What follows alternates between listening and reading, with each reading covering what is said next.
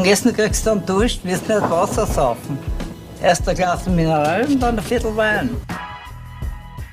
Hallo und herzlich willkommen zur 115. Episode des Podcasts Wein für Wein. Mein Name ist Michael. Und mein Name ist Katie. Und wir sind zwei WeinliebhaberInnen, die jede Woche gemeinsam einen Wein verkosten und die Geschichte zu erzählen. Das Spannende an der Sache ist, dass der eine nie weiß, was die andere mitbringt und umgekehrt. Das heißt, für einen oder eine von uns ist immer Blindverkostung. Und du warst bestimmt noch, was wir letzte Woche im Glas hatten. Ja, letzte Woche war nämlich so ein richtiger Full-Circle-Moment. Da hast mir du den Petnat Rosé 2022 von Weinschach eingeschenkt. Mit Weinschach haben Martina und Andreas im Kamptal ein reines Petnat-Weingut gegründet. Ich habe gar nicht gewusst, dass es so Nein. überhaupt gibt in Österreich Nein. oder überhaupt Ich generell glaube, es ist das irgendwo. Einzige. Und ihren ersten richtigen Jahrgang, 2020, haben wir ja vor einiger Zeit gemeinsam probiert. Und seitdem hat sie einfach extrem viel dann. Und umso gespannter bin ich natürlich jetzt darauf, wie es in den nächsten Jahren weitergeht. Aber es war einfach super cool zu sehen, wie die Entwicklung war jetzt von 2020 Ja. auf 21 und dann auf 22. Ja, ist echt der Wahnsinn. Also, da hat sich echt extrem viel da.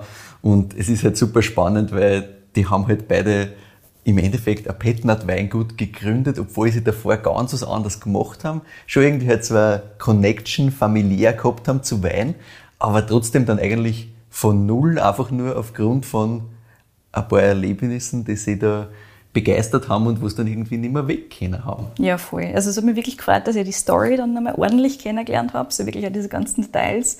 Super spannend. Danke, dass du mir dann letzte Woche mitgebracht hast. Und danke natürlich auch an Matthias und Andreas, dass ihr uns nicht vergessen habt und uns wieder was zum Verkosten geschickt habt. Super, super cool. So ist es. Heute scheint es eine besondere Folge zu sein, weil ich habe ein Glas äh, vor mir stehen, das mir so per se nicht bekannt ist. Ah, wirklich? normalerweise, naja, normalerweise erwartet mich entweder das normale Universalglas oder das Burgunderglas. Stimmt. Und da haben wir so ein ganz spezielles kleines Glas ähm, mit einer wunderschönen bernsteinfarbenen Flüssigkeit vor uns stehen. Tiefes Bernstein, ja. Sehr tiefes Bernstein. und ich gehe davon aus, dass das irgendwas mit deinem Urlaub zu tun hat. So ist es. Also dieses Mal ist es eine weniger große Überraschung, was du da im Glas hast, als bei so vielen anderen Folgen. Aber gut, man kann das auch nicht wirklich verstecken. Das kann man nicht sagen. verstecken. Und es macht auch in diesem kleineren Glas, es ist ein Sniffer. Es Mhm. macht einfach in dem am allermeisten Sinn zu verkosten. Es ist einfach so, ich kann da das natürlich auch ins große Glas leeren, aber das ist einfach gescheiter. Ja, perfekt.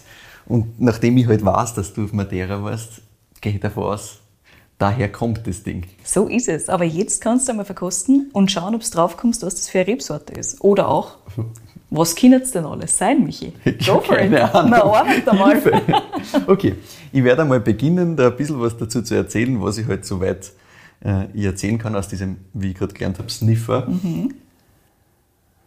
Und das Erste, was mir da entgegenkommt, ist halt so, also, aber das habe ich immer bei so Portweinsachen. Achtung, Was so, nicht kein Portwein. sondern wie heißt das Ding auf Madeira? Madeira. Ah, hast- das heißt aber Es heißt Madeira. Siehst, man sieht schon, ich kenne mich in der Materie wunderbar aus. Deswegen habe ich ihn auch mitgebracht, Sehr weil ich mir schön. gedacht habe, es ist einmal Zeit, dass du was lernst. Ja, sehr schön. Und ich finde, in der Nase hat das halt immer so was, auf der einen Seite so, so Walnussmäßig, aber mit Honig überzogen, so Geschichteln. Aber ich weiß nicht, ich tue mir halt sehr schwer jetzt da beim da was groß rausriechen, weil ich nicht viel davon kenne und mir das im ersten Moment einmal überfordert. Also, ich habe mich ehrlich gesagt schon sehr auf diese Folge gefreut, Ja. weil ich halt weiß, dass du in dem Bereich überhaupt nicht bewandert bist. Richtig. Die ja wirklich nicht damit beschäftigen willst, also muss man die ein bisschen zwingen. Ne?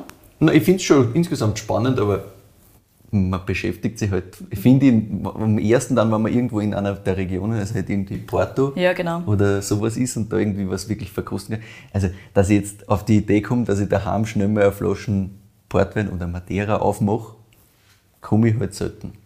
Du hast ja nichts daheim. Meistens nicht, nein. Machen wir tatsächlich. Wirklich? Ja. Ah, Doch, doch. Also ich hab vor kurzem erst wieder mal Vintage Sport daheim gehabt. Ja. wirklich? Und es ist wieder weg. Na, schade. Ja, das ist dann halt, also war meine Mama da und dann so leer. I see, I see. Ja, ich kann das sagen, dass ich das geil finde Das finde ich schon mal super. und dass ich diese ganzen, ja, leichten, also die Nussigkeit finde ich kommt erst hinter außen dann nochmal intensiver. Und dann, also das hat Ultralänge natürlich.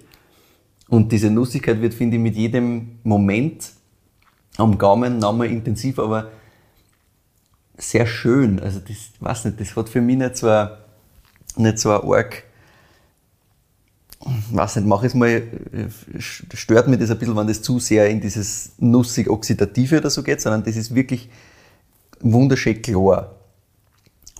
Und am Gaumen hat es halt einmal Rundung und dann zieht das aber mit dieser Nussigkeit und mit dieser Intensität durch.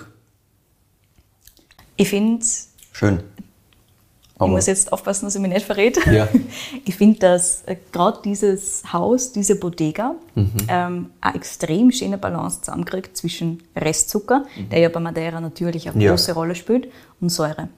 Aber Ich finde, dass da diese Säure extrem das schön zieht, zirkt. Das zieht richtig schön durch, weil natürlich spürst, dass das Restzucker hat. Das ist eh klar. Also das ist ja schon ordentlich da. Natürlich. Und du spürst da jetzt noch so quasi dieses so, ja, fast irgendwie so getrocknete Frucht, so ein bisschen, die sich halt da noch festsetzt. Mhm. Aber die Säure macht es insgesamt auch gefühlt recht schlank für das, dass es halt trotzdem so ein Volumen mitbringt irgendwo. Und das ist absolut bezeichnend für genau dieses okay. Haus. Cool. Es Also das haben wirklich nicht alle. Ich war bei einigen, Mhm. also wir haben wirklich eine relativ große Runde gemacht und einige wirklich besucht. Ja.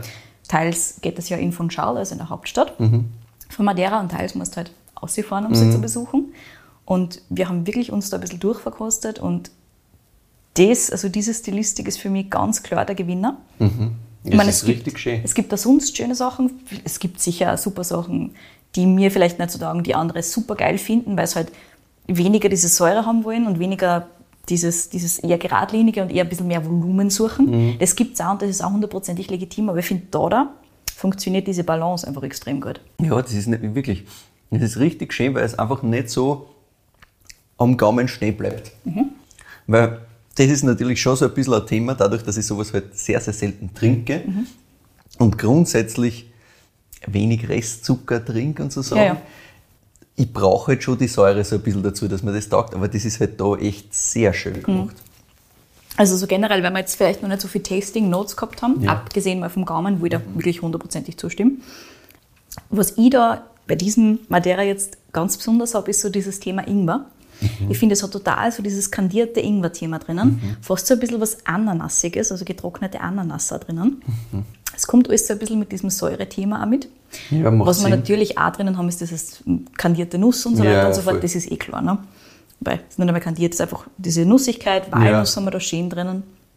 Aber ich finde eben auch so dieses im getrockneten Früchtebereich nicht nur so was Klares, was halt klassisch in Richtung Rosine oder sowas in Richtung geht, sondern ich finde, da ist da wirklich so ein bisschen was Mhm. Ja, weil es jetzt super frisch trotzdem auch Ja, genau. daherkommt. Ja. Und dann so ganz leichte Rauchigkeit, Mhm. so ganz fein, also ein bisschen hinten nachher, finde ich. Zu diesem Walnussthema mischt sie dann fast der Rauchigkeit.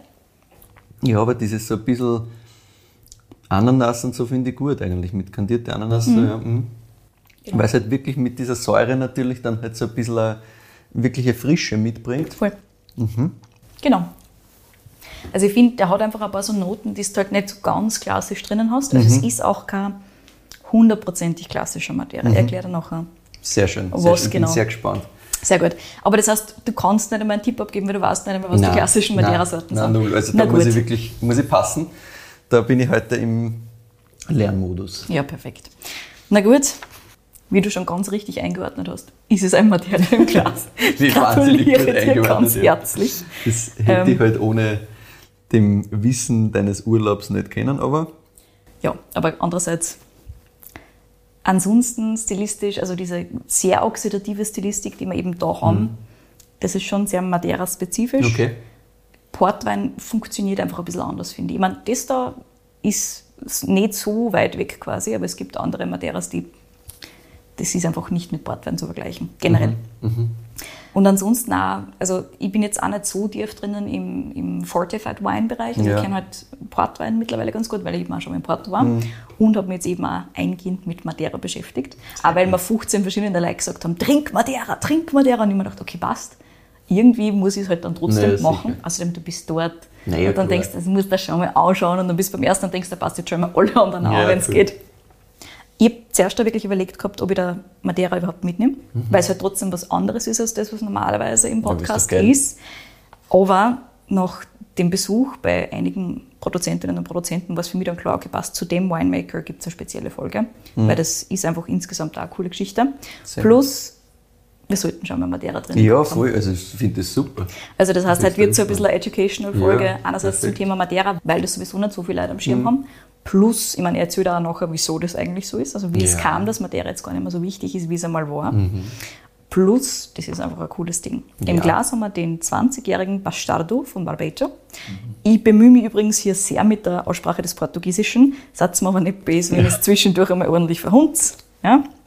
Also, du hast gesagt, du weißt nichts über Madeira-Wein. Nein. Ich habe hier stehen, ich habe mir schon gedacht, dass der Wissensstand vielleicht nicht der beste ist. Deswegen gibt es jetzt einmal als erstes eine kleine Einführung. Super, Exkurs, let's go. Und dann reden wir über Barbato. Hast du das schon mal gehört, Barbato? Nein. Wunderbar, okay, passt. Das ist erstens einmal ein Tipp gewesen, also vor meinem Besuch äh, auf Madeira vom lieben Philipp. Danke, lieber Philipp, du hast wie immer recht gehabt. Guter Mann. Fangen wir an mit Madeira. Madeira Wein wird, wie der Name schon sagt, nur auf der Atlantikinsel Madeira hergestellt. Die war komplett unbewohnt und unentdeckt, bis sie dann 1419 von portugiesischen Seefahrern relativ zufällig entdeckt worden ist. Also die haben am Horizont so Nöwe gesehen und haben sich gedacht, komisch, schauen wir mal, Das was da ist. sich anschauen, ja. ja, genau. Und dann sind sie hingefahren und haben sich gedacht, gefällt uns, gefällt uns, liegt ganz gut. Und mit diesen Portugiesen ist dann natürlich auch der Weinbau auf die Insel gekommen, weil, wie wir wissen, Portugal und Wein, das ist durchaus Mhm. Das sehr synonym. gut, ja. Richtig. Insgesamt ist das Klima relativ ausgeglichen, so das ganze Jahr lang. Relativ mild, an manchen Ecken gibt es sogar subtropisches Klima. Also es ist generell auf der Insel durchaus divers, deswegen gibt es ja verschiedene Rebsorten Mhm. und verschiedene Anbaugebiete mehr oder weniger. Aber für den Weinbau geht es im Prinzip an allen Ecken relativ gut. Besonders im kühleren Norden der Insel gibt es relativ viel Wein tatsächlich. Und die relativ hohe Luftfeuchtigkeit sorgt natürlich schon dazu, dass die Weinbauern auf Madeira teils ein bisschen Schwierigkeiten haben. Es ist einfach so, wenn du irgendwo hohe Luftfeuchtigkeit hast, dann tust du schwerer mit Ja, Pilzkrankheiten. klar. das kommt nachher nochmal im Detail vor. Aber natürlich ist es auch ganz gerne mal windig, das heißt, es ist nicht überall immer ein Problem, sondern halt nur teils. Bio-Weinbau gibt es auf jeden Fall, weil es eben so schwierig ist mit Luftfeuchtigkeit und Co., relativ wenig und die Versuche dazu sind eher zögerlich, eher Ja. vorsichtig. Ich habe jetzt auch nirgends irgendwie so ein klassisches Demeter oder Biodünn Weingut gefunden, das das Ja. jetzt komplett auf die Fahnen schreibt, einfach weil sie sich sehr hart damit tun, dass sie es komplett durchziehen. Also es gibt immer wieder Weingüter, die versuchen es, wobei es, Achtung, nicht viel Weingüter gibt in dem Sinne. Jetzt wieder gleich noch mehr zu den Strukturen. Der Boden dort ist auf jeden Fall auch sehr, sehr spannend, weil Madeira ja wirklich eine waschechte Vulkaninsel Ja. ist. Also das ist einfach Überreste eines Vulkans, die unglaublich weit aus dem Atlantik außerstehen. Die Reben wachsen also eher auf Basalt und so ein bisschen Tuff. Und es ist teils richtig, richtig karg. Teils gibt es schöne Auflagen. Es kommt ein bisschen darauf an, wo du bist.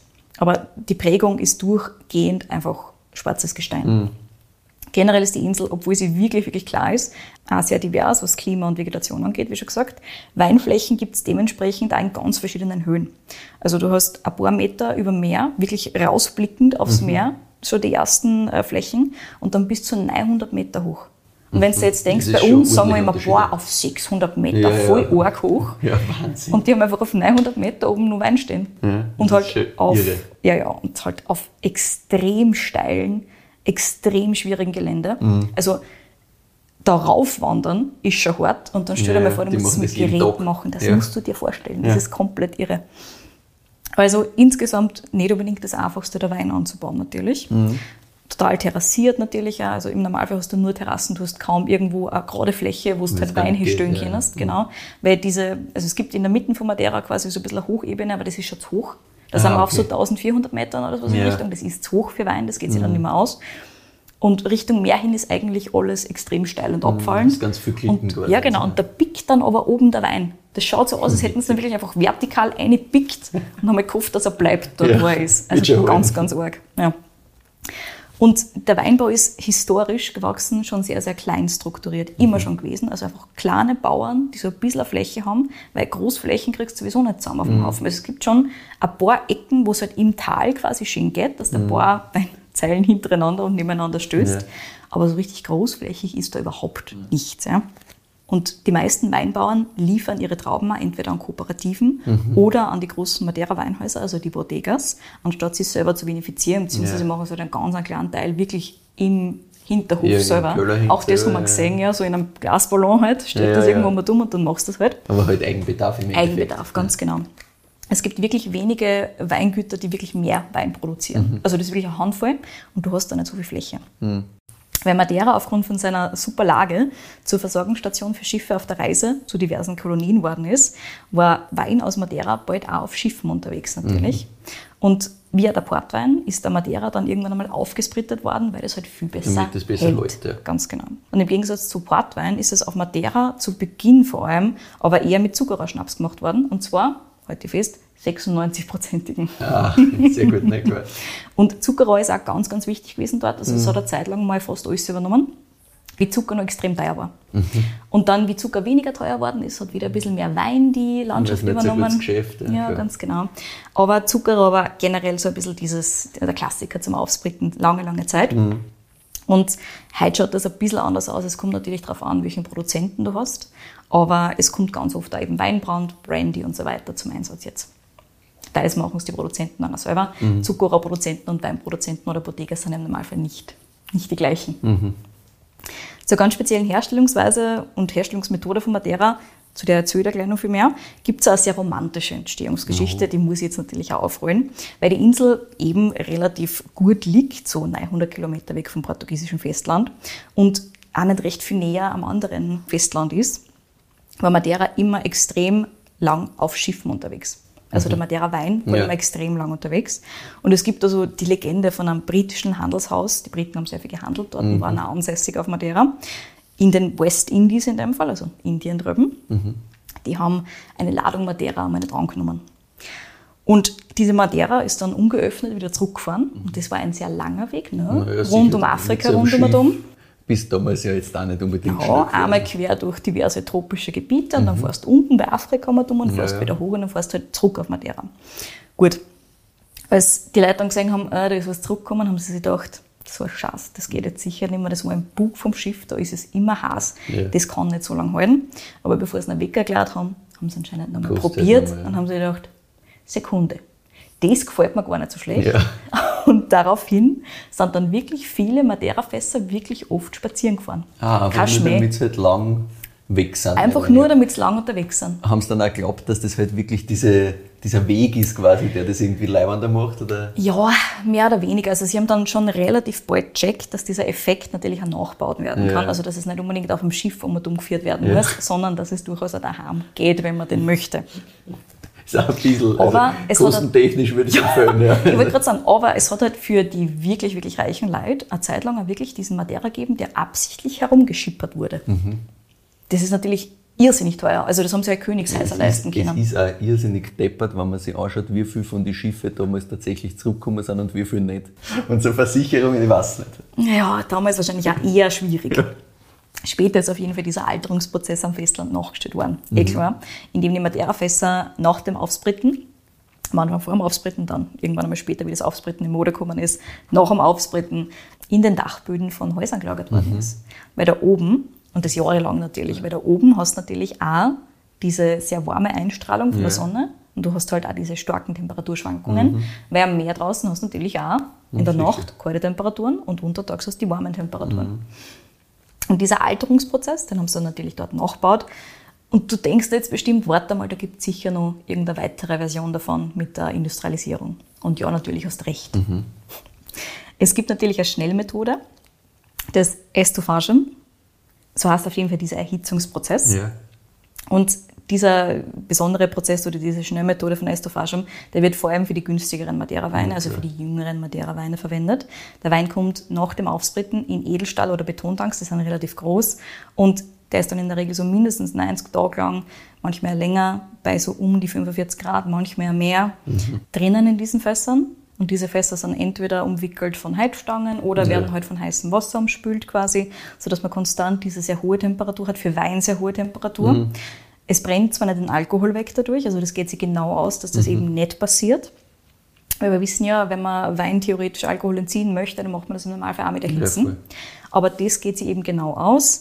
Und dann wird er eben wieder zurück in Fässer umgefüllt, nachdem er diesen Erhitzungsprozess, diesen konstanten gehabt hat und wird noch weiter gelagert. Madeira muss mindestens drei Jahre gelagert worden sein, bevor er in die Flaschen kommt, um überhaupt Madeira heißen zu dürfen. Ja. Das ist einmal ein wichtiger Punkt.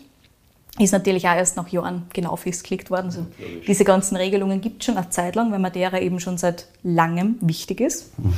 Aber trotzdem, so diese ganz genauen Sachen hat es natürlich am Anfang nicht gegeben, ja, bis es mit Schifffirmen umgeführt haben, ja. weil versucht das einmal zu regulieren. Was da nicht braucht, irgendwie zu sagen, ja, mindestens ein Jahr oder sonst was, weil das hat sowieso so lange gedauert, yes, bis das Ding wieder zurückgekommen ist.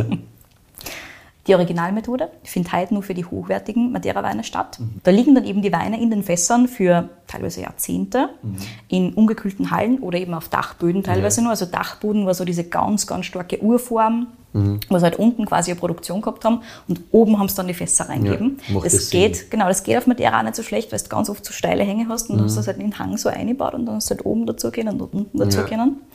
Aber heute sind es natürlich ganz oft einfach Hallen, die extra so gebaut sind. Wie das bei Barbato ausschaut, sage ich dir dann nachher natürlich mhm. auch noch im mhm. Detail. Aber auch in diesen Hallen und auf diesen Dachböden sind natürlich die äh, Temperaturschwankungen relativ stark und die oxidieren da fröhlich vor sich hin und relativ langsam. Ab und zu werden die Fässer dann auch wieder ein bisschen aufgefüllt mhm. oder eben auch verschoben von oben nach unten, weil je höher das Ding natürlich liegt auf mhm. so einem mhm. Lagerregal, desto schneller geht das Ganze und desto mehr verdunstet. Und je nachdem, wen du fragst und welcher Hersteller das ist und auch wie ernst das eine Sache nimmt, gibt es unterschiedliche Prozente der Verdunstung pro Jahr. Aber es passiert einiges, also, also bis zu sieben Prozent sind es im, ja. ja, im Schnitt bei Leuten, wo es schneller geht. Und bei Barbato im Normalfall so um die maximal 3%. Mhm. Also viel langsamer. Ja. Das ist natürlich ein bisschen schonender, plus du verlierst natürlich ein bisschen weniger Wein und kannst halt auch einfach länger lagern. Ja. Wenn du 7% pro Jahr verdunsten hast, nicht so viel Zeit. Das geht sich nicht so schnell. Wenn du das länger lagerst, ist es halt weg. So ist es, genau. Weil der Herstellungsprozess von Madeira früher eben besonders langwierig war natürlich und extrem zart und der Wein nur dazu ordentlich Restzucker hat. Da wissen wir, das war auch lange Zeit ein großer, großer natürlich. Trend und hat es nicht so viel gegeben. Aber ist natürlich der. Ja, Plus, er ist natürlich super haltbar und es gibt nicht so viel davon, ja. weil Madeira ist halt eine winzige Insel. Das heißt, der Hype war riesig. Ja. Der Hype war absolut enorm. Mhm. Und die Preise halt absolut horrend. Die wichtigste Phase hat der Madeira so Ende 16., dann 17., 18., bis zum 19. Jahrhundert rein gehabt. Mhm. Insbesondere in Nordamerika, Südamerika und Indien. Jetzt fragst du natürlich, wieso das? Weil geholfen, die Engländer dort Genau, geholfen hat ja. nämlich unter anderem ein Erlass vom englischen König Charles II. Mhm. Der hat 1680 erlassen, dass in seine Kolonien keine europäischen Güter mehr exportiert werden dürfen, außer Madeira. Ja, super. das helpt. Schlau, ja. Und anscheinend ist sogar die Unabhängigkeitserklärung der USA mit Madeira begossen worden. Ah, ja. mhm. Also so essentiell war das und so omnipräsent mhm. und das für eine winzige Insel irgendwo ja. am Arsch der Welt im Atlantik. Also das musst du mal so ein bisschen auf der Zunge zergehen mhm. lassen. Halt Ansonsten halt Königshäuser quasi. haben das gefeiert, haben ja. das cool gefunden. Portwein war natürlich auch wichtig, aber davon hat es mehr gegeben. Es war leichter war zu bekommen. Genau. Das heißt, wenn du Madeira gehabt hast, warst du der King. Literally. Im 19. Jahrhundert beginnt dann aber langsam der Niedergang des Madeira. Und das ist eigentlich eine relativ unlustige Geschichte. Zuerst haben wir einen Sezessionskrieg in den USA. Das war natürlich ein stark destabilisierender Faktor mhm. für den Handel so generell. Und dann ist so um 1869 die Eröffnung vom Suezkanal gekommen. Das heißt natürlich ah. für Madeira, auf einmal liegt es nicht mehr auf den Hauptrouten. Ja ja, sondern mhm. die Leute kommen halt okay, dran vorbei. Du musst da eigentlich nicht mehr vorbeifahren. Ja. So ist es. Und das war mir gar nicht so bewusst, bis wir es gesagt haben. Und dann haben wir gedacht, ah. Macht Sinn, ja. Ja, das macht natürlich sehr Auf viel das Sinn. denkt man nicht. Nein. Mhm. Absolut. Und dann war natürlich auch noch das große Oidium-Jahr. Ja, sie haben ein großes Oidium-Jahr gehabt, das war 1852 und da ist einfach einmal nur 2% der Ernte übrig geblieben. Ja, okay. Also da ist einfach auf der ganzen Insel alles ausgefallen. Davor haben sie Oidium nicht so richtig gehabt und mhm. dann in diesem Jahr ist das komplett ausgebrochen anscheinend. Also irgendwer dürfte irgendwie den Pilz halt umgezahlt haben. Ja, Bei der hat es einfach ja. nicht gegeben dort anscheinend, oder zumindest nicht in dieser Form.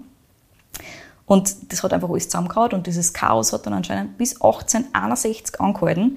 Da ist dann irgendwer draufgekommen, hey, wenn man Schwefel draufschmeißt, wird es besser. Mhm. Und danach ist dann wieder gegangen. Also bis dahin hat sich dann dieses ganze Ding wieder erholt gehabt. Und das hat unter anderem dazu geführt, das war wirklich ökonomisch ganz, ganz schlecht für die Insel. Es hat dazu geführt, dass 1862 nur mehr 15 von 70 britischen Weinhandelshäusern übrig waren. Mhm. Das heißt, die haben alle gesagt, die sind alle gegangen. Die haben alle gesagt, nichts mehr, danke, ciao. Mhm. Wir können nicht jetzt zehn Jahre lang nichts tun da. Wir müssen gehen. Mhm. Und das war wahrscheinlich wirtschaftlich relativ wichtig für die Insel insgesamt, oder? War essentiell, ja, ganz genau. Also gerade in diesen Jahrhunderten, also 17., 18., war das ganz, ganz ein wichtiger wirtschaftlicher Faktor. Die alten Fassbestände haben natürlich dann die anderen aufgekauft, von diesen mhm. Madeira-Produzentinnen und Produzenten. das hat einer natürlich geholfen dann, dass Ja. die länger überlebt haben. Weil du hast halt entweder gesagt, hey, ich gebe auf, ciao Baba, und hast aber nur einiges liegen gehabt natürlich an Fässern, weil das ist halt einfach eine sehr, sehr langfristige Ja, Sache. sicher. Ich habe gerade gesagt, mindestens drei Jahre lang muss man derer lagern und er ist halt einfach theoretisch unendlich haltbar. Ja. Also es gibt einfach 100 Jahre alte Fässer auch. Ne? Und das musst du mal berechnen. Das heißt, die, die übrig geblieben sind, haben dann aufgekauft. Als dann aufgekommen ist, hey, Schwefel hilft gegen Oidium, yay, hat es dann aber gleich die nächste Krise gegeben. Was war das? Ich weiß nicht, was kommt da als nächstes? Die Reblaus. Ah, die Reblaus kommt auf die Insel ja. Die Gut. Reblaus kommt auf die Insel. Also das haben wir ja bei. Mallorca schon gesehen, Genau. irgendwann. Ja, eine Zeit lang geht's, weil du das halt so auszögern kannst, weil du halt doch in einem geschützten Ja. Gebiet lebst quasi, aber irgendwann zahlt der Wein und dann weiß es. So ist es. Und auf Madeira ist es dann 1872 passiert. Also sie haben dann zehn okay Jahre gehabt und danach ist dann die Reblaus gekommen. Und das hat natürlich auch alles zusammengehauen. Ja. Also da war wirklich alles weg. Es hat auch keine Böden gegeben, die jetzt irgendwie das Ganze aufgehalten hätten oder sowas in Richtung, wie es es halt in manchen Regionen Ja. gegeben hat, zum Teil. Und dementsprechend haben sie halt einfach alles nachsetzen müssen. Und bis diese Phase dann überwunden war, die Reben neu auspflanzt und diese langwierige Produktion auch wieder in Gang gekommen ist, langsam aber sicher, waren einige von den Hauptmärkten dann einfach weg. Ja, klar. Also da ist einfach dieser Trend zu diesem Süßwein so ein bisschen zurückgegangen gewesen schon. Es war dieser Hype nicht mehr so da und es ist halt, eine Dekade ist einfach lang. Ja, ich wollte gerade sagen, wenn du so. über quasi zehn Jahre nichts liefern kannst, Ganz genau. Und dann wieder nicht. passiert mir ja Zweimal hintereinander. mehr. Ja. Und dann haben natürlich auch die nächsten ähm, Weltgeschehen im Prinzip das Ganze nämlich stark beeinflusst. Nach dem Ersten Weltkrieg, der natürlich die Hauptmärkte, also USA und UK und so weiter, auch extrem beeinflusst hat, ist dann im besonders, also die USA waren wirklich ganz wichtig für sie und Ja. im besonders wichtigen Markt der USA ist die Prohibition gekommen. Ja, das die Prohibition sagen, das war kommt ja auch 20 noch. bis Ja. 33, 13 Jahre, wo einfach quasi kein Handel stattgefunden hat, weil dafür, dass du halt irgendwas unter der Hand handelst, ist einfach Madeira dann weit weg. Mhm. Da war es viel einfacher aus Kanada einfach Whisky runterzuholen und so genau. weiter. Na sicher. Also dafür tust du es dann einfach nicht. Und wenn dann halt in so einem minimalen Stil, dass es nicht mehr relevant ist. Gut, das heißt, wir haben diverse Hauptmärkte, die einfach weg waren. Und der Zweite Weltkrieg hat dann schließlich dafür gesorgt, dass so dieser letzte verbleibende wichtige Markt UK mit was anderem beschäftigt war auch und außerdem der Seeweg rund um Europa für die Zeit einfach unbefahrbar Ja, war. klar. Hast du einfach War- sechs Jahre nicht fahren können. War Weil, uninteressant, dass da, also da kannst nicht mit Schiffen herumfahren, wenn da U-Boote herumfahren. Das So ist blöd. es.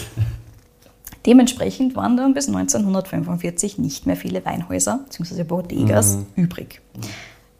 Unter anderem, also es ist wirklich eine Handvoll, Mhm. wortwörtlich, der alten Weinhäuser, die nur übrig waren zu dem Zeitpunkt. Blendis zum Beispiel und Oliveira, die heute noch zu den großen zählen, Mhm. aber ansonsten war dann nicht mehr viel da. Aber So, jetzt habe ich aber noch immer nichts von Barbato erzählt, gell? Umso überraschender ist es dann, dass ein Buchhalter oder Finanzier aus Madeira namens Mario Barbato 1946 beschlossen hat, in Madeira zu investieren. Ah, das ist eine spannende Zeit, weil wahrscheinlich ist da relativ günstig, gerade da zu investieren. So Aber es ja macht halt auch keiner. Ne? Nicht schlecht. Der hat sie im Prinzip von Anfang an ziemlich gut angestellt, sagen wir es mal so. Am Anfang hat er nämlich, genau wie du gerade gesagt hast, zuerst in die ganz alten Jahrgangsmadeira investiert, von wichtigen Familien zusammengekauft, die es entweder gerade nicht mehr gegeben hat Ja. oder die halt einfach total am struggeln waren, also die, die- total gekämpft haben. können, so ist es. Jeder hat Geldprobleme gehabt damals. Wenn du das nicht gehabt hast, hast du wirklich was investieren können und für günstiges Geld Mhm. richtig viel einkaufen können. Und der Barbato hat das wirklich auch als Investition für die Zukunft gemacht. Und parallel zum Einkaufen von diesen alten Jahrgängen, von alten Familien, wo er gewusst hat, da stimmt die Qualität, das funktioniert, Mhm. aber die wollen es loswerden, hat er dann sein Madeira-Unternehmen selber aufgebaut. Mhm. Das heißt, er hat von Anfang an so ein bisschen ein Gespür gehabt dafür, was ist Qualität, was macht Sinn für Ja. in 15, 15, 500 Jahren theoretisch. Und dann gleichzeitig ein bisschen Aufbau da. Und es ist halt so, Finanz, Buchhaltung und Bankiers und so weiter brauchst du halt immer. Das heißt, der hat halt einfach als einer der wenigen tatsächlich auch noch Geld Den gehabt auf der Insel. ein, ja, das so stimmt, ist es, ganz genau. Und während er so diese alten Jahrgänge einmal großteils ruhen hat lassen, die er dann nur dann verkauft, wenn er wirklich wieder Kapital braucht hat später, Mhm.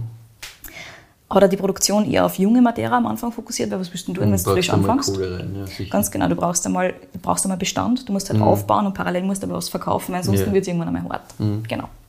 Und damals hat er nur so einen richtigen Anspruch auf Qualität und so weiter und auch auf die Flaschenweinproduktion gehabt. Also er hat wirklich von Anfang an gesagt, ich will eigentlich geile Sachen machen. Ich kaufe jetzt einerseits die guten Sachen zu und andererseits will ich aber auch für die Zukunft gute Sachen machen und will wirklich einen Bogen spannen. Qualität und Bearbeitung sollen eigentlich synonym sein. Ja. Das hat sich dann leider zwischendurch einmal geändert. Das Unternehmen ja, hat sich dann nämlich zunehmend auf Wachstum und dementsprechend auch auf Export von Fasswein konzentriert. Und das war halt relativ schwierig. Aber da war er schon weg, oder? Nein, da war er noch da. Ja, ja, ganz genau. Also eine Zeit lang war, also der Start gefühlt war halt brillant, richtig, meiner Meinung ja. nach, ganz Ja. genau. Und zwischendurch, und das sagen sie auch wirklich selber, Mhm. war es halt so, dass der Fokus sehr stark auf dem Thema Wachstum war, weil da halt die anderen auch wieder gewachsen sind. Und die anderen waren halt viel größer, weil Ja. das halt trotzdem noch alte Strukturen waren. Also Blendis ist eine riesige alte Struktur, das ist ja irgendwann einmal aufgekauft worden von Investoren und so weiter. Ja. Und die waren einfach, also du hast halt versucht mitzuhalten. Mhm. Und die haben halt auch ganz viel einfach so exportiert und das war halt so eine Geschichte von, können wir mithalten, wir müssen es irgendwie probieren, Ja. schauen wir mal. Es hat dann irgendwie ein bisschen ein Rennen und dann. Genau. Und auf das haben sie es jedem eingelassen gehabt. Das würden sie wahrscheinlich jetzt, also jetzt würden sie es fix nicht mehr machen. Ja. Die aktuellste Generation, zu der der gleich noch mehr erzählt, hat einen ganz anderen Fokus. Aber es ist so, Mitte der 70er Jahre ist dann die Tochter von Mario Barbeto das erste Mal ins Unternehmen eingestiegen, die Manuela. Jetzt denkst du, oh cool, Madeira ist ja voll progressiv in die 70er Jahre, schon eine Frau da drinnen ganz vorne. Die war alleine weiter Flur. Ja, ich Also. Sonderfall.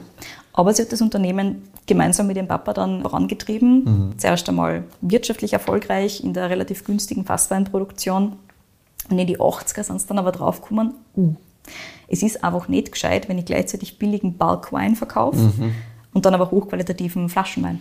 Ja, kennt sich ja keiner aus. Kennt sich keiner aus und, und wenn du so ein kleines Unternehmen bist und nicht mehrere Marken hast, dann ist das ganz scheiße. Ja, das- und bei den anderen war es halt so, dass da einfach verschiedene Marken Ja, gegeben klar. hat und fertig ist es auch. Die haben das einfach so getrennt, dass für den Konsumenten gar nicht erkenntlich Du hast gar war wahrscheinlich, was dazugehört, Wem, genau. wem was gehört und fertig. Aber wenn du dasselbe Weingut oder dasselbe Bodega quasi und Mhm. dann auf einmal einmal trinkst was davon und das ist kompletter Schmarrn und einmal trinkst du, das ist voll geil und denkst dann, was jetzt?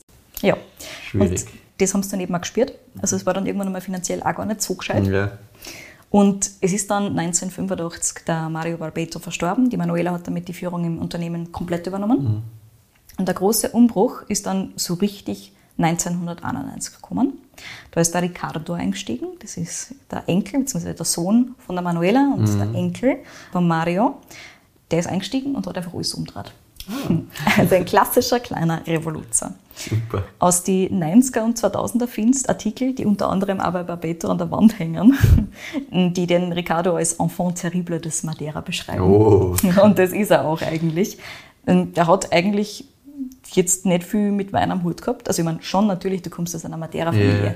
Aber der hat in Lissabon Geschichte studiert und war Geschichtelehrer. Ah ja.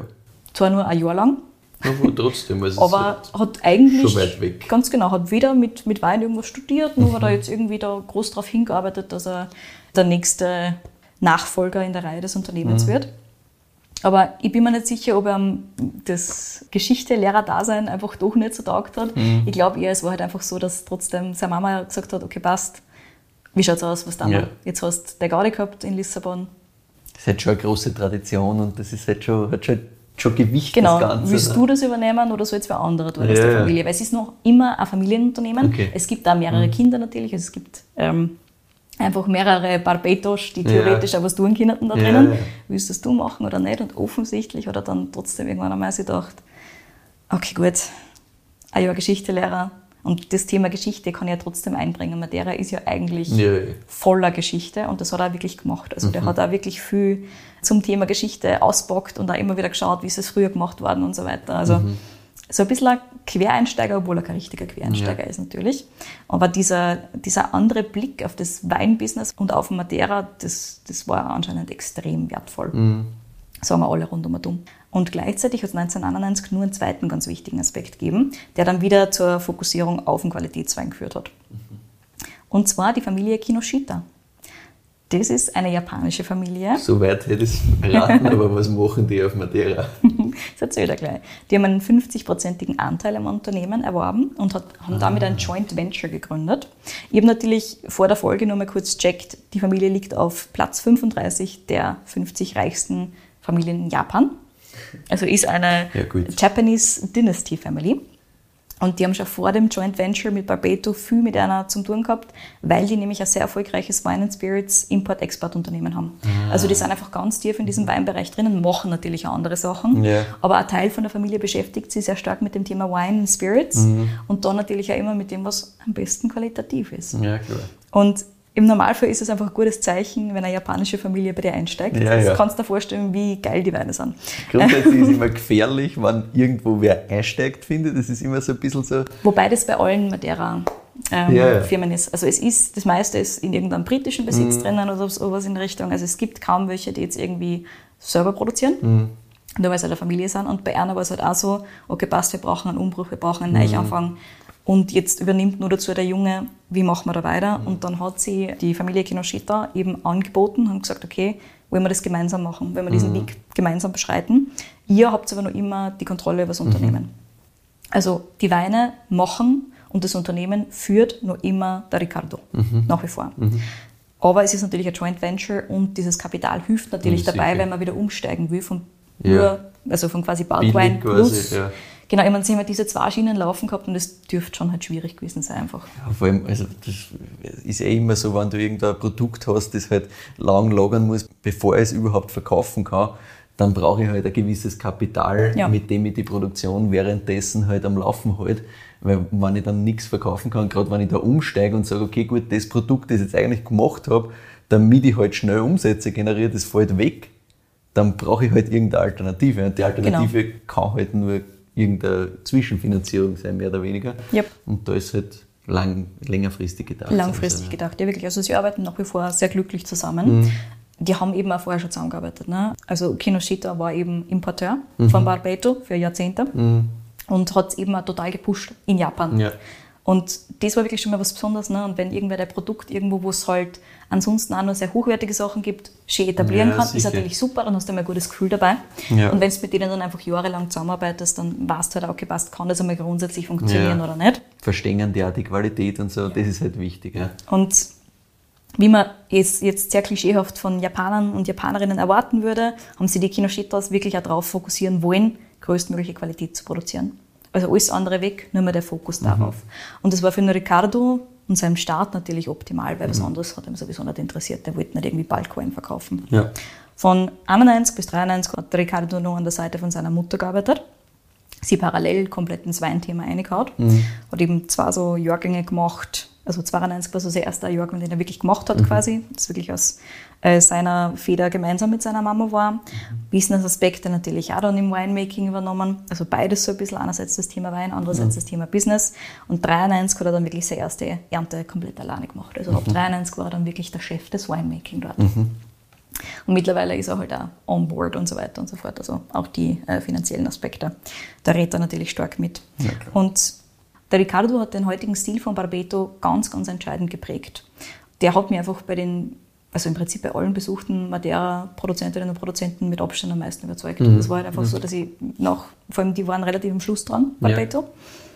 Und da bin ich einfach da drin gesessen und mir gedacht, okay, Das ist. jetzt habe ich es verstanden. Jetzt weiß ich, wieso Leute gerne Madeira trinken wollen. Ja. Ich meine, es waren andere Sachen auch dabei, die cool waren, Mhm.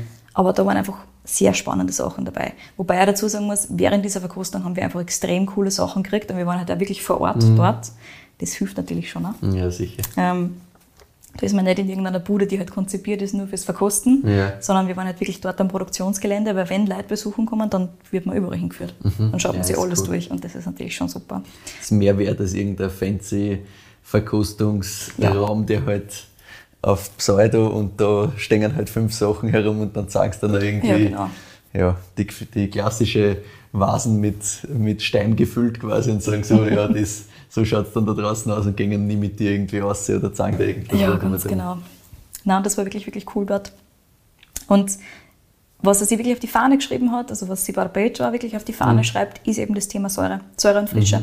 Es gibt, also sie wollen nichts abfüllen, was nicht genug Säure und Frische hat. Auch diese Blends, alles zielt immer darauf hin ab, dass man nicht einfach nur irgendwas Rundes, Schweres hat, was zwar für einen Schluck cool ist, Ja. aber für ein Glas komplett Für zu Glas vergessen. dazu. Und das Genau. geht locker zwei Glas nach. Ja. Das ist, also das ist halt echt eine schöne Säure. Also, Total. Ich meine, es kommt natürlich immer ein bisschen auf die Rebsorte drauf an, wie das Ganze verarbeitet Mhm. wird und so weiter, aber dieses Stilmittel von Frische und Säure, das zirkt da wirklich durch, sogar bei den wirklich süßen Weinen. Mhm. Jetzt kommen wir mal zu einem ganz, ganz wichtigen Punkt, ähm, was natürlich Madeira-Wein angeht, die Trauben. Mhm. Die Bodegas, also die Produzenten, haben im Normalfall keine eigenen Weingärten. ja. Sondern sie arbeiten in Kooperativen und teils halt mit ganz, ganz winzig kleinen Weinbauern. Mhm. Also es kommt ein bisschen darauf an, wie sie es regeln. Manche machen es über Kooperativen, andere machen es halt wirklich direkt mit Mhm. den Winzerinnen und Winzern, also mit den Weinbauern. Barbeto macht zweiteres. Mhm. Und wir haben Barbeto wirklich am ersten Tag der Ernte besucht, also an den ersten Tagen Mhm. der Ernte, vielleicht Tag zwei oder Tag drei. Dieses Jahr war die so ein bisschen früher, also so Mitte, Ende August. Ich glaube, wir waren am 23. oder am 24. August bei einer. Und das war so eine Woche zu früh gefühlt. Aber da sind schon die ersten Trauben reinkommen. Und da schlängeln sie dann in diesen viel zu engen Straßen entlang dieser Vulkanklippen, diese relativ kleinen Lastwegen, die halt dann befüllt sind mit diesen kleinen Traubenkisten und führen die zu Barbeto zu. Und das Gute daran ist natürlich, dass die Insel jetzt nicht riesig ist. Also du bist überall wahrscheinlich auch mit einem Truck beladen von lauter Weinkisten in eineinhalb Stunden Okay. maximal. Also das ist das weiteste weg. Und im Süden fangen sie im Normalfall an und das Weingut liegt eben auch im Süden. Das heißt, von dort kommen jetzt einmal die ersten Sachen. Im Norden, wo es ein bisschen kühler ist, kommt das Ganze dann erst im Normalfall ein bisschen später. Das Weingut haben sie übrigens 2008 neu gebaut. Das ist relativ modern. Ähm, ursprünglich waren es woanders und jetzt sind sie auf Câmara de Lobos. Das ist so ein Stickerl weg von Fonchal. Also du fährst so 15 Minuten oder sowas in Richtung von Fonchal aus. Ähm, wir sind da auf dem Weg woanders hin quasi hingefahren, weil es liegt halt im Nirgendwo. Ja. Also du fährst halt da wirklich Schlangenlinien im Berg auf, bis du Ja, irgendwo ja. mal da oben bist.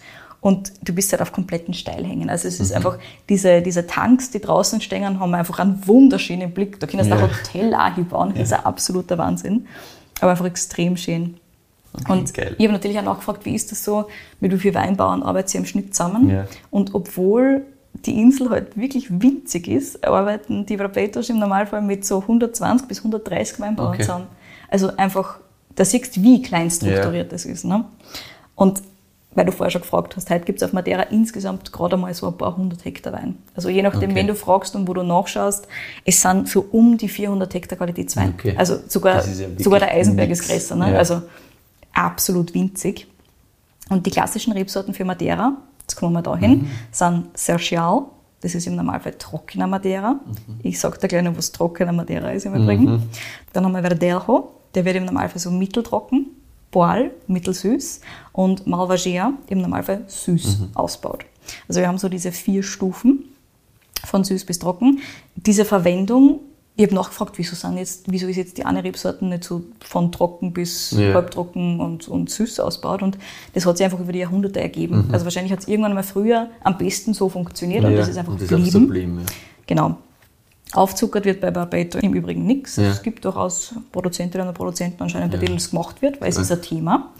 Aber ja, damit es einmal gesagt ist, übrigens Süßegrad, trocken, also Seco, ist bis zu 65 Gramm Restzucker.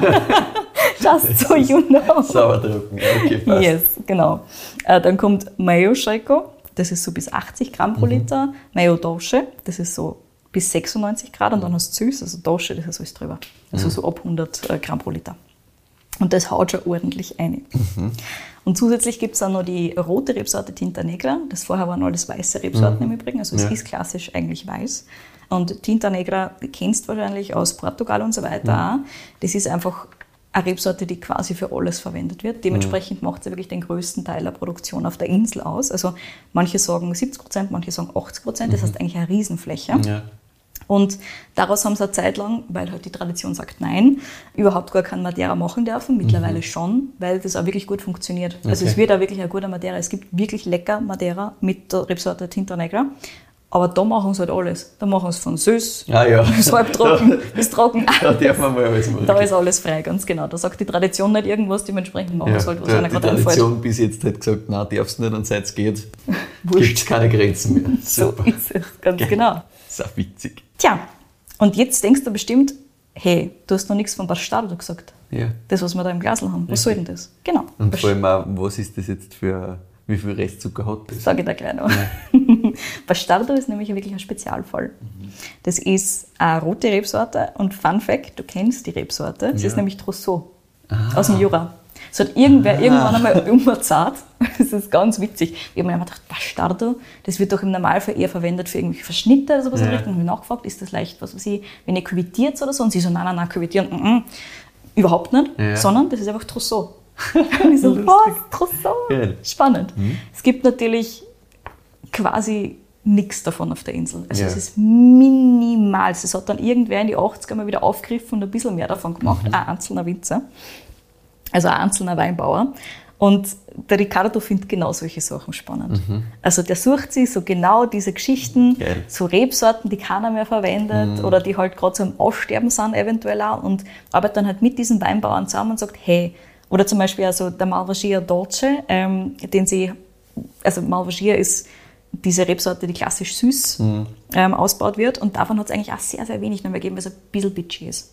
Es ist ein bisschen anstrengend, so ein bisschen wie vom Mint. Ne? Mhm. Ja, du ja. machst halt lieber andere Sachen. Oder Tinta Negra, weil das wächst halt ein bisschen das besser und da kannst du halt tun, ja. was du willst Ja. damit und wurscht. Das bringst nicht um, passt super. Ich meine, es ist, wie schon gesagt, generell ist Weinbau auf Madeira nicht so Nicht easy. so easy, da verstehe ich schon, wenn du irgendeine Rebsorte nimmst, die nicht anstrengend genau, ist. die Extra noch. Rebsorte so nimmst, dass halbwegs funktioniert. Ja. Aber es gibt halt immer wieder Leute, die der Ricardo natürlich super findet, die einfach andere Sachen probieren wollen. Und mit solchen Leuten arbeitet er dann wirklich direkt zusammen. Also er hat unter anderem auch vergessene Rebflächen wieder reaktiviert. Und auf Madeira ist es so, du hast halt teilweise einfach Orte, da bist früher genauso wenig gut hinkommen. Aber jetzt gibt es halt viele Ecken, wo du relativ gut hinkommst. Die Insel ist mittlerweile sehr untertunnelt. Also es hat zwischen 2003 und 2015, ich glaube es war 2003 und 2015 ungefähr, Ja. Anfang der 2000er, einen ähm, Premierminister gegeben oder einen Präsidenten, einen politischen Leader, der eben gesagt hat, so, wir machen jetzt ein großes Infrastrukturprojekt, wir untertunneln da jetzt sehr viel und schauen, dass die Leute einfach besser um und um kommen auf der Insel. Und das kannst du jetzt auch. Also es ist jetzt extrem gut erschlossen gefühlt. Du kommst überall extrem schnell hin, wo du früher halt einfach nur über solche Ja. ganz windigen Straßen gekommen bist, dass du jetzt zum Glück nicht fahren musst, es sei denn, du willst coole Aussicht dann, natürlich, schon, ja. spitzenmäßig. Aber ab und zu willst du einfach wohin fahren Ja. und ankommen Macht und schon fertig. Sinn, ja. Genau. Und andere Ecken, die halt dann nicht so erschlossen waren, sind halt einfach so ein bisschen in Vergessenheit geraten, auch schon vorher. Mhm. Und dadurch findest du immer wieder so, so Eckerl, wo du denkst, da war gefühlt zehn Jahre keiner mehr. Mhm. Was ist das? Und genau solche alten Weingärten findest du dann eben auch wieder. natürlich, ja, ganz ja. genau. Und dann gibt es eben wieder so Kooperationen, wo sie denkt, ah, das können die auch noch probieren. Mhm.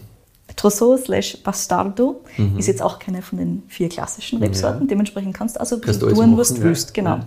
Der da ist Mayodoshe. Mhm. Was sagt uns das? Das sagt uns bis, was war das, 96 war drüber, sondern. Bis 96.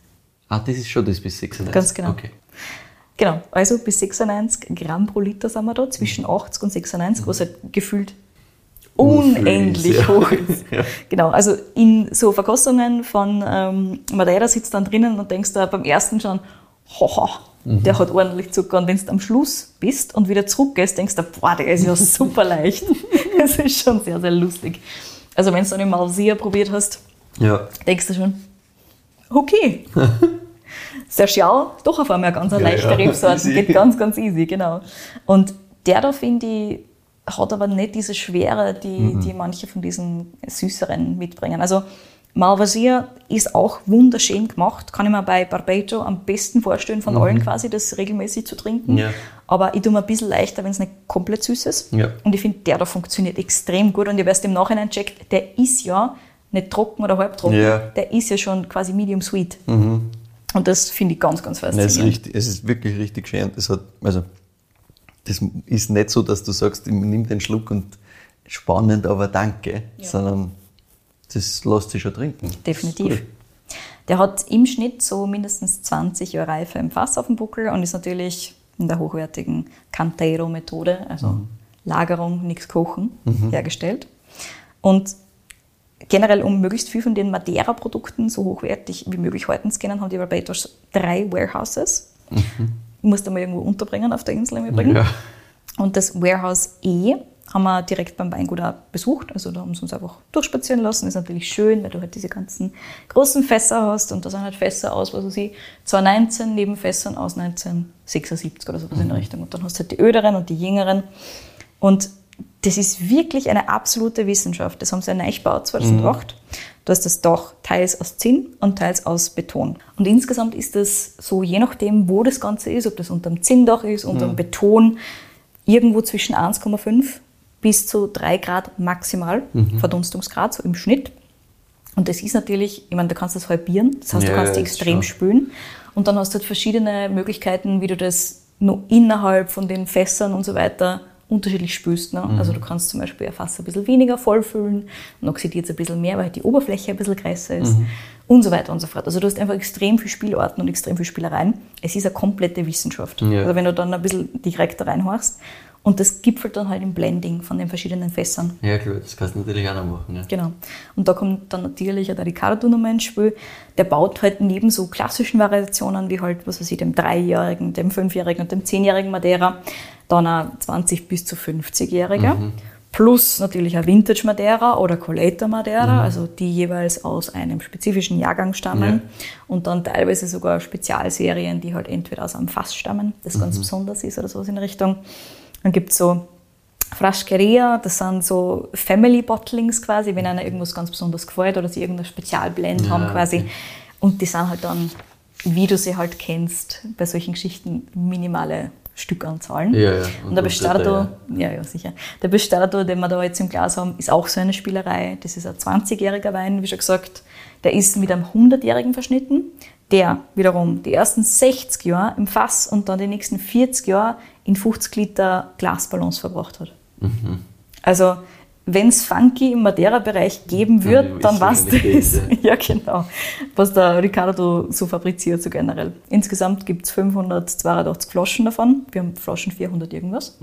Verkauft. Ah, okay. Aber sie Also es haben quasi ja- ein Fassel Trousseau halt gehabt. Ganz genau. Es gibt halt so Fassbestände immer wieder, mit denen Ja. sie natürlich spülen. Und du hörst das eh aus. Ne? Diese ersten 60 Jahre war das halt irgendwo im Fass. Und Ja, dann ja. haben sie es irgendwann mal umgefüllt. Halt in Glasballons. So extra, damit sie damit spülen können. Damit Ja. sie es extra verarbeiten können. Es stehen auch in diesem großen Warehouse dann wieder diese kleinen Glasballons so um und und du denkst da, was tut man mit so wenig Menge? Ja. Aber genau solche Sachen machst du halt, damit du es halt so ein bisschen blenden und spülen kannst und so weiter. Und das ist halt schon extrem Das ist voll spannend. geil.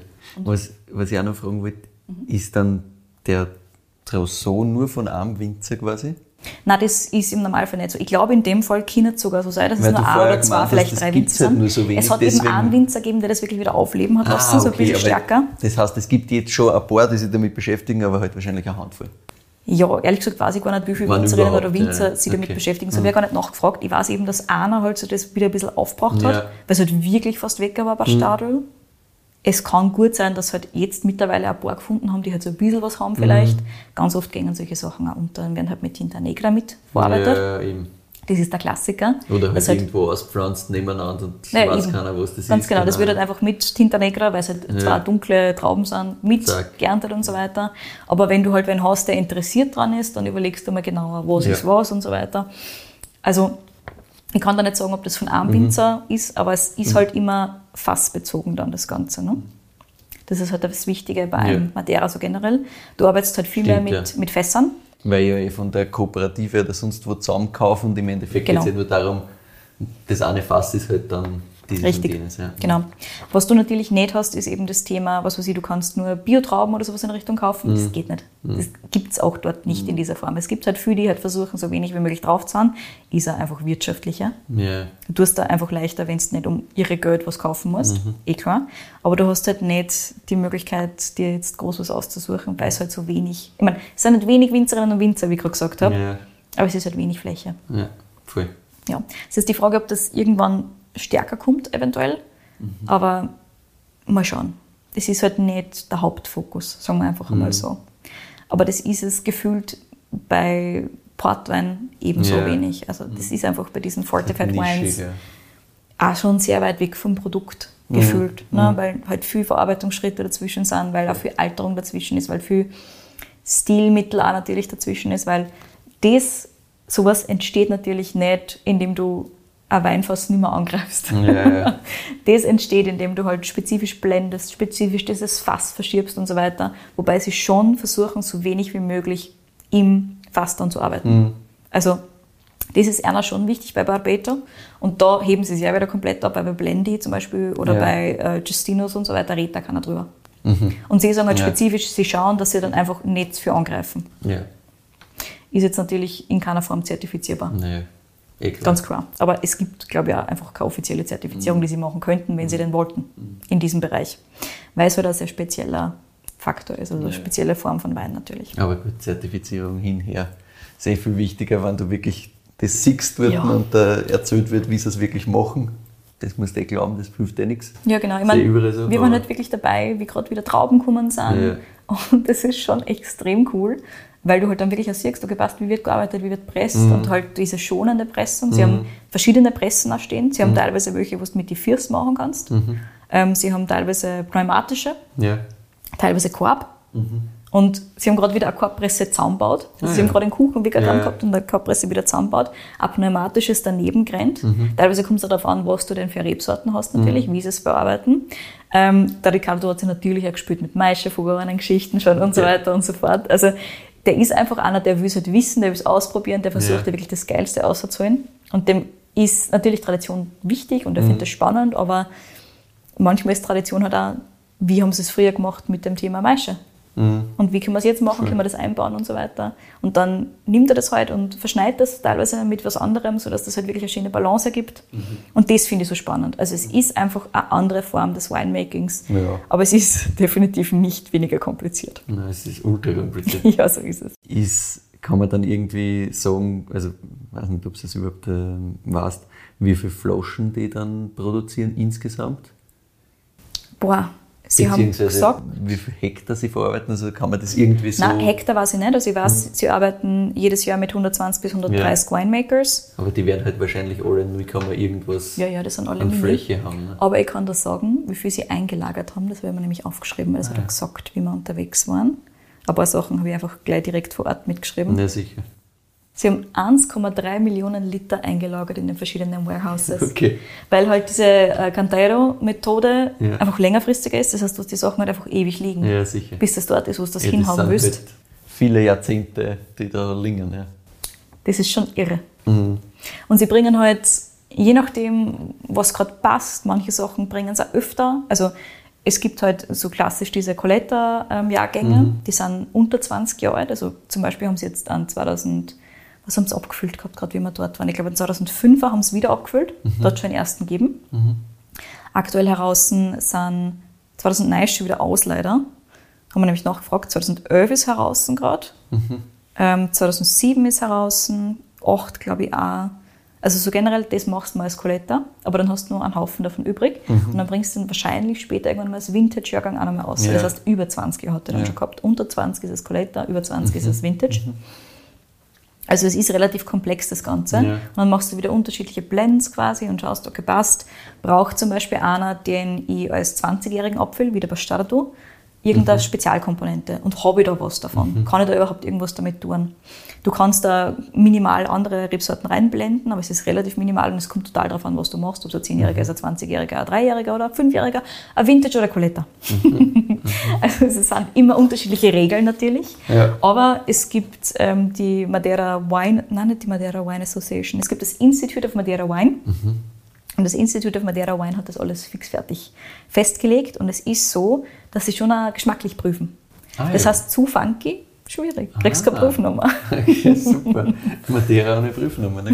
tja, tja. Das war vielleicht auch mal was. Ich bin mir nicht sicher, ob, da nicht, ob nicht der Ricardo das durchaus einmal hinbracht Ja. hat. Und sie dann gedacht hat, naja, den ich halt machen selber, weil geil. Ja. Auf jeden Fall, hiervon gibt es dann eben diese 582 Ja. Mhm. Flaschen und da steht dann auf der Flasche oben, wie viel von wie viel das ist. Bei manchen gibt es mehr, bei so Spielereien gibt es Ja, halt klar. einfach Gibt es keine Menge. quasi, genau. Dementsprechend schwierig ist der natürlich auch zu finden. Ich habe Ja. dann eben vor Ort mitgenommen. Ich habe dann auch, sagen wir mal so, wir haben diese Verkostung gehabt und wir haben super spannende Geschichten probiert gehabt. Unter anderem an ähm, Bastardo, der relativ frisch heraus war und der war irgendein Spezial, ich glaube zwei oder drei oder vier Casks oder sowas in Richtung Spezialfüllung. Und ich habe mir gedacht, hey, das ist schon mal geil gewesen. Vielleicht haben sie einen Bastardo, der ein bisschen mehr gealtert ist oder irgendwas nur Spezielleres in die Richtung, weil man halt auch die, die Rebsorten und die Verarbeitung extrem Mhm. taugt hat. Und ich habe gecheckt, habe, okay, passt, davon gibt es ja nicht viel. Mal schauen. Wenn, dann gibt es es da und sonst nirgends. Und dann habe ich eben zur Nachverkostung, wie die anderen schon weg waren, unter anderem den noch gekriegt. Mhm. Und dann habe ich mir gedacht, okay, passt, den packe ich mir jetzt ein und nehme ihn Ja. mit. Und so generell findest Barbato schon im österreichischen, im deutschen Bereich auch, zum Beispiel bei der Weinhandlung Kreis oder auch bei Lobenbergs. Weinhandlung Kreis und Lobenbergs haben jeweils ein relativ unterschiedliches Sortiment, aber einiges. Kreis ja wirklich so Jahrgangsgeschichten. 1993 kauft man ja nicht weg, Freunde. Fries euch. das ist natürlich der Klassiker. 1993 ist leider kein guter Weinjahrgang so generell. Aber bei Madeira kannst du das machen. Das geht ja schon aus. Ja, ja. Ähm, diesen Bastardo habe ich, wie schon gesagt, vor Ort dann mitgenommen, ähm, weil ich es eben nochmal spezial nachverkostet habe. Und es gibt einen Schweizer Weinhändler, der noch online hat. Ah ja. Mhm. Der kostet allerdings rund 200 Euro. also ja. doch ein bisschen mehr, als ich gezahlt habe. Was hast du denn Zeit? Äh, ich habe 140, glaube ich, gezahlt. Okay. Oder 130 oder 120. Über 100, Mhm. definitiv nicht 200. Genau. Aber es ist halt so, dass ich jetzt nicht unbedingt empfehlen würde, wenn ihr euch mit Madeira beschäftigen wollt, sowas super Spezielles zu kaufen, Ja. sondern fangt an mit vielleicht zehnjährigen Madeiras oder mit Colettos, also mit diesen Jahrgangsweinen, die, da kann man die Stilistik von Madeira super kennenlernen, auch die Stilistik von den unterschiedlichen Rebsorten. Und das ist wirklich ein Unterschied, wenn man es nebeneinander stehen hat. Und die gibt es ja schon um 20 bis 40 Euro. Okay. Richtig super. Es gibt also kleinere Flaschen. Gerade von so Colettos gibt es oft kleine Flaschen, also das Ja, sind ist auch praktisch. 0, irgendwas Liter, aber halt keine große. Super praktisch, weil du brauchst eh keine Riesenmengen davon im Normalfall. Mhm. Und gerade wenn du das kennenlernen willst, ist natürlich auch super, wenn du halt um 20, 30, 40 Euro so kleine Flaschen kaufst. Ja, und dann kannst du das mal aufmachen und dann, dann kannst Genau. du es auch wirklich trinken, weil wenn du so große Flaschen aufmachst, ist halt immer so, wie kriegst du das denn halt dann weiter? Ne? Naja, schau, der Vorteil an dem Spaß ist, dass das einfach einmal ein Jahr eh im Kühlschrank hält. ja, genau. Wirklich, kein Spaß. Ja. Also das ist das richtig, richtig Coole an Madeira und natürlich auch an so Geschichten. Ich meine, bei Port kommt es ein bisschen drauf an, Mhm. Was für einen du hast. Wenn du einen Tawny hast, dann hält hält das eh ewig lang. Ja. Wenn du einen Vintage-Port hast, dann dauert es halt im Normalfall so ein bisschen. Aber bei Madeira hält es im Schnitt einfach ähnlich lang, beziehungsweise nur länger als Tawny Ports. Mhm. Und wenn du ihn weglegen willst, dann hält das natürlich Ewigkeiten Ja, und. Ewigkeiten. Wobei, da tut sich dann in der Flasche nicht mehr so viel, das wird höchstens nur ein bisschen oxidativer und Okay. ich finde den ehrlich gesagt geil, genauso wie er ist. Voll. Deswegen wird er jetzt über das nächste Jahr hinweg getrunken. Schön. Ähm, ich weiß nicht, ob man wirklich bewerten sollen, weil er halt so ganz Nein, weit weg ist von allem anderen. Ehrlicherweise. Also, Vor allem, weil du da einen Nullvergleich hast. ja, das ich ist halt das Problem. Null Vergleich und ich, ich kann einfach nur sagen, dass ich es leiwand finde und dass ich das jetzt grundsätzlich, wenn ich es versuche einzuordnen in das, was ich so ein bisschen portweinmäßig getrunken habe, finde ich schon richtig mega. Ja. Ich habe ein paar ganz gute Sachen, glaube ich, portweinmäßig schon getrunken. Die habe ich auch sehr, sehr schön gefunden. Aber ich habe keine Einordnung in das Thema in Wirklichkeit. Ich kann einfach nur sagen, finde ich super schön. Ich finde es halt super, dass das halt mit der Säure wirklich einen- gewissen Trinkfluss mitbringt, So ist es. den ich jetzt grundsätzlich nicht erwarten hätte von sowas, sagen wir mal so. Absolut. Also ich bin ein riesengroßer Fan. Also gerade von dem Bastardo, den habe ich getrunken und gesagt, okay, passt, den nehmen wir jetzt mit. Und diese Länge ist halt ihr. So geil. Und wie schon gesagt, Riesenbonus, der hält halt länger als nur eine Woche oder zwei im Kühlschrank, sondern halt ein ganz schönes Zeitel. Ja, und ansonsten, cool. ich meine, so generell würde ich euch natürlich empfehlen, fliegt nach Madeira. Ja. Es ist sehr, sehr schön und es ist vor Ort am allerschönsten gefühlt. Ja. Und die Leute sind extrem, extrem offen. Also du Cool. kriegst super, super Touren. Im Vorhinein nicht anfragen, das ist eh klar. Ja. Das ist eh logisch. Mhm.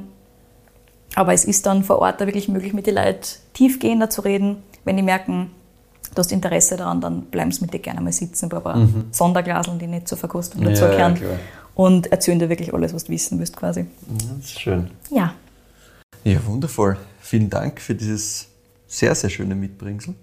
Also, wie gesagt, ich trinke sowas sehr, sehr selten. Ich habe keine Ahnung davon. Ich trinke normalerweise auch, oder mag generell ja nichts, was irgendwie süß ist. ja eben. Deswegen vielleicht das nochmal als äh, quasi Bewertung unter Anführungszeichen für alle, die, die zuhören. Wenn mir das taugt, wenn ihr auch so seid, so, hm, also Süßwein und generell irgendwie alles, was süß ist, nicht so meins. Ich will einfach knochentrocken und ordentlich Säure.